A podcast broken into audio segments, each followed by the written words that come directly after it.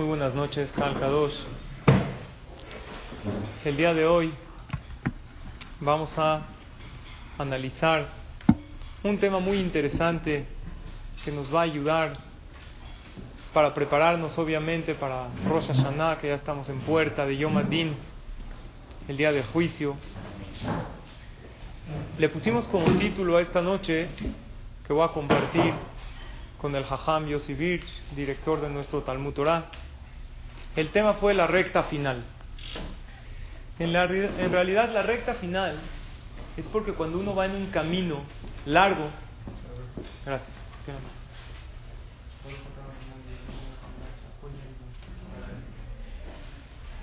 la última parte del camino, uno ya quiere llegar, esa recta final que uno ya le mete velocidad ya para terminar, y trata de acabar de la mejor manera.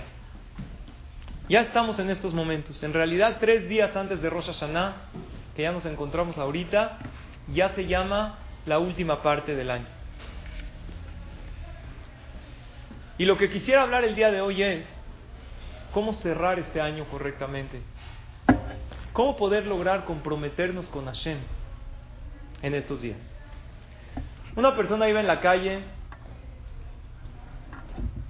y en su camino encuentra a un pobre desamparado que se notaba de su aspecto, sus ropas todas desgastadas, su pelo crecido, se ve que no se había bañado ya por varios días, no había comido y le extiende la mano. El hombre dijo, no quiero darle un peso, ¿de qué le va a servir? ¿Se puede comprar algo para comer? La verdad, quiso ser filántropo con él. Agarró, le sacó de su cartera 100 pesos. Tú le has dado 100 pesos a uno de los que fundan en el alto. 100 pesos para que compre algo, para que coma. Sin embargo, él quiso observar qué va a hacer este señor necesitado con los 100 pesos. Se quedó. Vio que este que está pidiendo el limosnero entra a una tienda de abarrotes. Por un tiempo se sintió bien. Va a comprar algo para comer. Y sale con dos caguamas preciosas, ya saben, frías, y unos cigarros, unos baratos. ¿Cuáles son los más baratos? Los delicados que fuman los albañiles. La verdad, se sintió muy mal. Le di 100 pesos para que compre cervezas y cigarros. Pensé que iba a comprar algo de comer. Se armó de valor, se le acercó y le dijo, la verdad, no te entiendo. Te di ese dinero para que compres cigarros y cervezas? Pensé que ibas a comprar comida. A lo que el limosnero le contestó, yo no te entiendo a ti. Por siempre que me diste, ¿ya te crees dueño de mi vida? ¿Ya vas a decidir qué voy a comprar, qué no voy a comprar? Dios me lleva dando 60 años de vida y nunca me pidió nada. Tú me diste 100 pesos y ya te crees dueño de mi vida. Cuando le dijo esta frase, Dios me dio 60 años de vida y nunca me pidió nada, él analizó que él más pobre que dinero era pobre en conocimientos. ¿Cómo puede una persona estar en este mundo y pensar que a Kadosh Barujú no te pide nada? Y la pregunta es, ¿Dios nos pide algo o no nos pide nada? ¿Dios realmente nos pide o nos deja vivir la vida a lo que nosotros queramos? ¿Qué opinan? El simple hecho que te paraste un día más es porque a Kadosh Barujú te está pidiendo. Si tú llegas con una persona, y me dirijo a los hombres, y le dices a, a, a alguien que no tiene trabajo, preséntate mañana a tal hora, y lo traes a una oficina, y lo sientas detrás de un escritorio, y le pones una computadora, una impresora, accesorios, internet de alta velocidad. Él piensa, ¿qué querrá él de mí? Pues que trabaje, si no, ¿para qué te puse en el escritorio? ¿Para qué te di un cubículo especial? Escena número dos. Llegas con alguien y le dices, por favor ven conmigo. Lo subes en tu coche, lo llevas a un lugar donde hay una playa deliciosa, le pones una sombrilla. ¿Qué, qué haces? Tú espérate. Una sombrilla, una piña colada, una cerveza fría. Esta persona se pregunta, ¿qué quiere él de mí? ¿Que trabaje? No. No me puso en un, en un fondo, en un foro para trabajar. Me puso aquí para disfrutar. La pregunta es, cuando cada día tú te despiertas en la mañana, ¿qué, ¿en dónde te puso Hashem? ¿En un escritorio que tienes con una computadora para chambear o te puso en la playa delicioso para disfrutar. La realidad es que este mundo está lleno de retos que hay que pasar. Y como Shelomo Amelech dice, Adam le amaliula. La persona nació en este mundo para esforzarse. Y aquí vinimos a trabajar. Y si Dios te puso hoy en este mundo, y si hoy despertaste, y vas a despertar Besrat Hashem mañana, y por muchos años más para todos, con vida, salud y alegría, quiere decir que cada día que despiertas, en otras, en otras palabras, ¿qué te está diciendo Hashem? A chambear. Viniste aquí a trabajar. No creas que las cosas se hacen sin esfuerzo. ¿Quién de nosotros puede decir yo soy perfecto? Hashem, júzgame, aquí estoy, por favor analízame en Rosh Hashanah. Nadie de nosotros. Todos sabemos que tenemos errores. Entonces, ¿por qué no cambiamos esos errores que sabemos que tenemos? La respuesta es muy difícil cambiar esos errores. Imagínate si haríamos una lista de aquellos errores que tenemos que cambiar para este año. Hasta arriba de la lista pondríamos los errores muy graves que hemos cometido.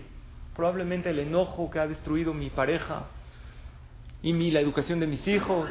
A lo mejor tomé un dinero que no estuvo correctamente ganado, esos errores graves que uno los ve. Y después pondríamos los errores más leves hasta que lleguemos a los errores insignificantes a nuestros ojos. Empezaríamos, bueno, ¿por cuál voy a mejorar? Voy a agarrar el error grande que tengo en la vida, un carácter fuerte y destructivo hacia los demás y hacia mí mismo, que llevo mucho tiempo lidiando con él. ¿Sabes qué voy a empezar? ¿Qué vamos a decir? No, no, por ahí no puedo empezar. Mejor me paso al segundo error. Pero el segundo error, ¿qué voy a decir? ¿Ya lo voy a mejorar? No, mejor me espero. En el próximo Kipur a lo mejor me analizo y así la persona va posponiendo su superación. Así como nuestros jajamim dicen que no te tienes que proponer algo si dudas si lo vas a lograr o no. Seguro que no te tienes que proponer algo para mejorar en esta recta final del año. Si no sabes si lo puedes hacer o no, no te lo propongas. Pero también hay un error muy grande, ¿saben cuál es? Agarrar algo que en realidad te deja en tu zona de confort. Una persona me dijo hace unos años que él recibió sobre él mismo besar el tefilín cada vez que dice Ukshartam deja de Ayule Totafot Ese es su Kabbalah. En este año voy a mejorar en eso. ¿Qué opinan? ¿Está bien o mal? Yo le dije, ¿tú te pones tefilín? Pensé que no se ponía. Me dijo, no, no, ya me pongo todos los días. Nada más que no siempre lo beso cuando digo Kshartam Leota deja, hay que besarlo. Es como si una persona dice, cada vez que entra a la sala voy a besar la mesusa. Esa Kabbalah te deja en tu zona de confort. Y eso no te superas como persona. Te estás quedando como estás sin ningún esfuerzo. Te tienes que comprometer a algo. Y la persona cree que no puede cuando en realidad sí puede. ¿Cuánta gente le echa la culpa a la flojera para no pararse a la tefila? Con muchos hombres he platicado. Sin embargo, cuando tienen obligación de venir al CNIS por ciertas circunstancias, vienen. Entonces, ¿puedes o no puedes? Puedes. No, es que yo no me puedo parar. Necesito dormir bien. Soy muy flojo, soy de sueño pesado. En el Shamay me van a enseñar la película cuando estaba en Las Vegas. Dos noches no durmió nada. Estaba perfecto, despierto, con todas las fuerzas. ¿Puedes o no? Sí puede. Lo que la persona necesita es comprometerse. Había un maase muy interesante. El Tosafot Yom es uno de los comentaristas de la Mishnah antiguos. Llegó un shaliach. ¿Saben qué es un shaliach? Una persona que junta dinero para tzedakah con el jajam. Le dijo, jajam, quisiera que me ayude a juntar dinero para una institución que yo tengo. El jajam que dijo, una mitzvah, voy a apoyarlo. Es una mitzvah darse de acá, pero es más mitzvah que darse de acá que juntarse de acá para los demás. Está escrito en el Aruja Shurhan, uno de los comentaristas del Alajá, que el que junta acá para los demás salva a sus generaciones que ellos no tengan que pedirse de acá. Está escrito. Matzilet dorotav milehazer la petajim. O sea, más grande que darse de acá es juntar para los demás. Entonces el Jajam dijo, vino un Shalía, se le presentó la oportunidad, lo voy a ayudar. Le dijo, te veo mañana temprano, después de la tefilá, comenzamos el recorrido a casas, a oficinas. Dicho y hecho, al otro día, despuesito de la tefilá, sale el jajam, el tosafot Yom con este shaliach y van de casa en casa. Empiezan a tocar la puerta y ¿qué creen que pasó? Respuesta impresionante. Éxito rotundo. Todo el mundo los recibía cuando veía al jajam. ¿Qué pensa? El jajam de la ciudad con uno juntando, seguro es una tzedaká excelente. La gente empezó a dar. ¿Cuánto da la gente? 500 pesos, 1000 pesos, 10 mil, 20 mil. Empezaron a dar impresionante. El Tosafot este jajam, el de la ciudad, el local, le dice a la hora de la comida, le dice, oye, la verdad necesito ir a descansar, vamos a descansar, comemos algo y después continuamos. El otro, el shaliach, no quería, dijo, pues ¿cómo? Cada media hora es una lana, pero ni modo, me está ayudando, me aguanto. Se fueron a descansar a la casa del Tosafot. A la mitad de la comida, ¿qué creen que hizo el jajam? Se para, deja al shaliach ahí y cierra la puerta de la casa y le pone llave por afuera. El shaliach ve que está solo, ve a la puerta cerrado. Va por la otra entrada cerrado, lo encerraron adentro. ¿Qué hizo este jajam? Fue con dos, contrató a dos de esos matones, ¿ya saben cómo? Así unos torotes de estos, dice, vayan con él, no lo dejen salir y tortúrenlo hasta que confiese la verdad. Tortura. Llegan estos dos cuates con el shalía, lo ven ahí en la casa, abren la puerta de una patada, ya saben como las películas, ¡pah! Entran, agarran al cuatro, empiezan a confiésanos la verdad. ¿Para dónde es el dinero? No, como yo tengo una institución, lo empezaron a ahorcar. Y dijo, bueno, la verdad, la verdad, ya que preguntan, les voy a decir. Yo no tengo ninguna institución, yo estoy juntando para el cristianismo. Están torturando, es que tenemos ahí en la iglesia una, una virgencita que ya está un poco vieja y la queremos reparar, queremos arreglar. ¿Cómo de verdad? Sí, le quitaron todo el dinero, fueron todos con el tosafodion, todo. Le dijeron, jajam, Ruach HaKodesh, ¿cómo se dio cuenta que este cuate era un farsante? ¿Acaso usted tiene inspiración divina? ¿Es usted un profeta? ¿Qué le contestó jajam? No soy profeta, no soy nada. Pero yo sé una cosa, que todas las cosas espirituales buenas implican esfuerzo. Y yo vi aquí que todo fluía. Todo el mundo le daba acá, la gente le daba muchísimo. Dije, aquí hay gato encerrado. No puede ser. Y efectivamente, Jajamim nos dicen que todo lo que vale la pena requiere de qué? De esfuerzo. Hace un tiempo bajamos con mi esposa al gimnasio abajo de la casa. En las noches, a veces bajamos un poco hacer ejercicio. Entonces hay un polvo. ¿Conocen ese polvo para hacer músculo? En Costco lo compra, está buenísimo. Una publicidad, permítanme. Tiene OU, es cashier, todo. Le echa, es como un polvo de chocolate. Yo me dijo, tómate esto. Dije, ¿para qué? Me dijo, no, para fortalecer los músculos, buenísimo este ejercicio. Acabas de maravilla, así con cuadritos. Uy, yo estaba feliz. Así lo leí, está buenísimo, energía, proteína, no sé qué viene, qué viene ahí, no sé, está buenísimo. Entonces le dije, tengo una idea mejor ya, ¿por qué no nos echamos el polvo? Nos quedamos aquí en la casa, rico, ahorita bájate, bañate, la caminadora, sudar, es un relajo. La respuesta es muy sencilla. No hay ningún polvo, no sé si sirve el polvo, es puro marketing, pero sí me lo tomé, la verdad. Bueno, por si las dudas, no perdía nada.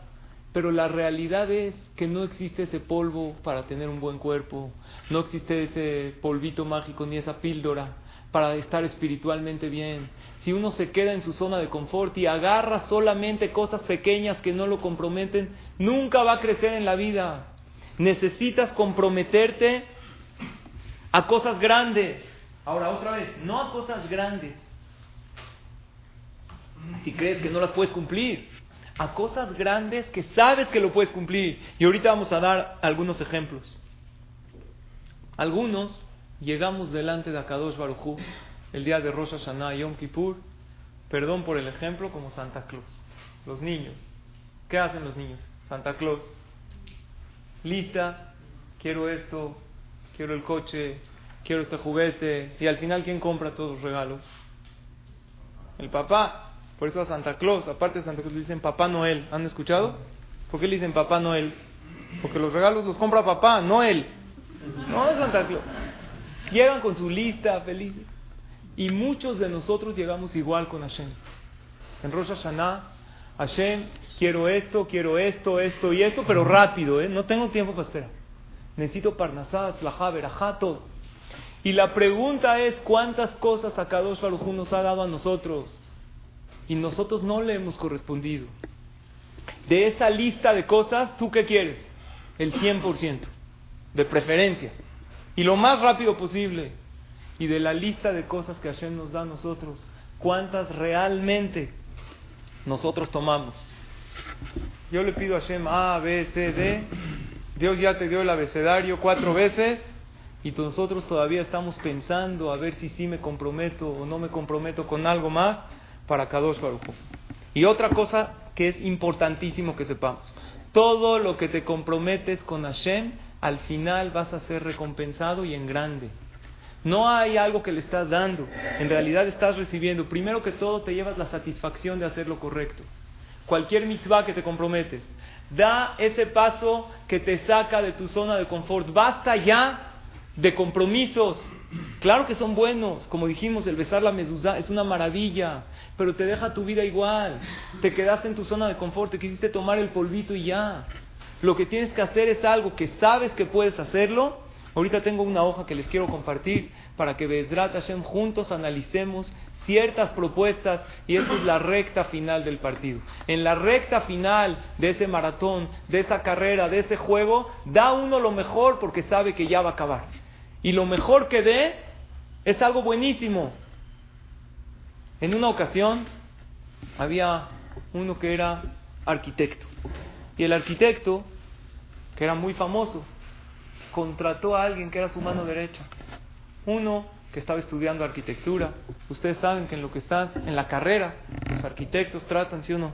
Tratan de empezar a trabajar en ciertos proyectos para así ir agarrando callo, porque aparte de los conocimientos no hay mejor que la experiencia que te pueda dar.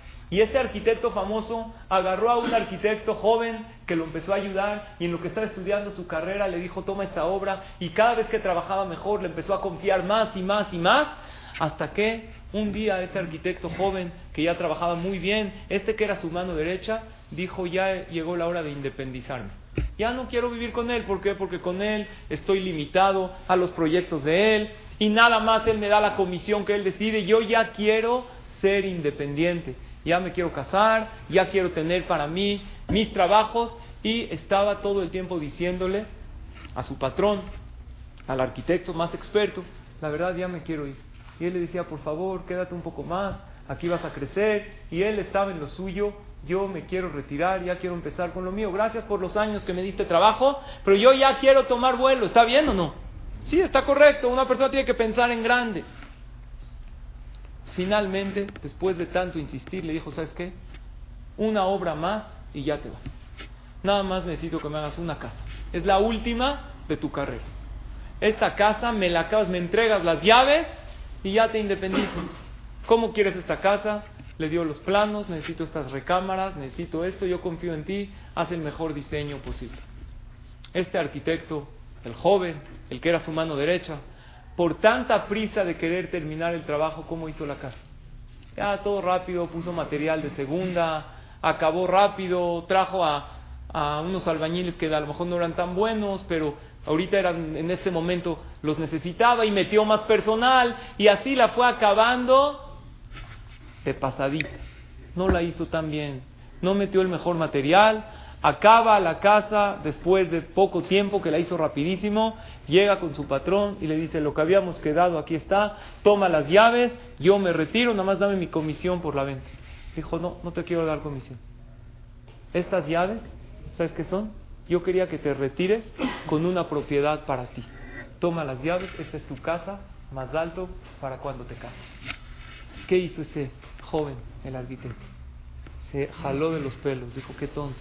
Si hubiera sabido que estaba trabajando para mí, hubiera puesto los mejores materiales. Finalmente era para mí. Lo que hubiera hecho, lo hubiera hecho detallada, lo hubiera hecho meticulosamente. Y lo mismo sucede con las mitzvot que uno hace. Una persona hace una mitzvah, cree que le está haciendo un favor a Shem, o le dice al jajam, no, jajam, no presiones, que no presiones, es para ti, nadie te está... alguien le dices, no presiones cuando te está invitando a un viaje o cuando te está dando algo material para ti, no, sientes que es tuyo. Por lo tanto, debemos comprometernos a algo, porque sabemos que Akadosh Baruj espera de nosotros una cosa más. Una pregunta, que a veces nos preguntamos, ¿qué pasa si yo me comprometo? Pero no es lo que Hashem quería de mí. A lo mejor Dios quería otra cosa. A lo mejor Dios quería que yo mejore mi tefilá y yo, pensando que estoy mal en lo que es el tema del enojo, lo mejoré. ¿Hashem te recibe o no? O Dios nada más quiere que mejores en lo que Él quiere. Nosotros no sabemos. Errores tenemos muchos. Y Hashem quiere de nosotros una cierta mejoría. Y todo tiene un cierto proceso. ¿Cómo sé yo que estoy agarrando lo correcto?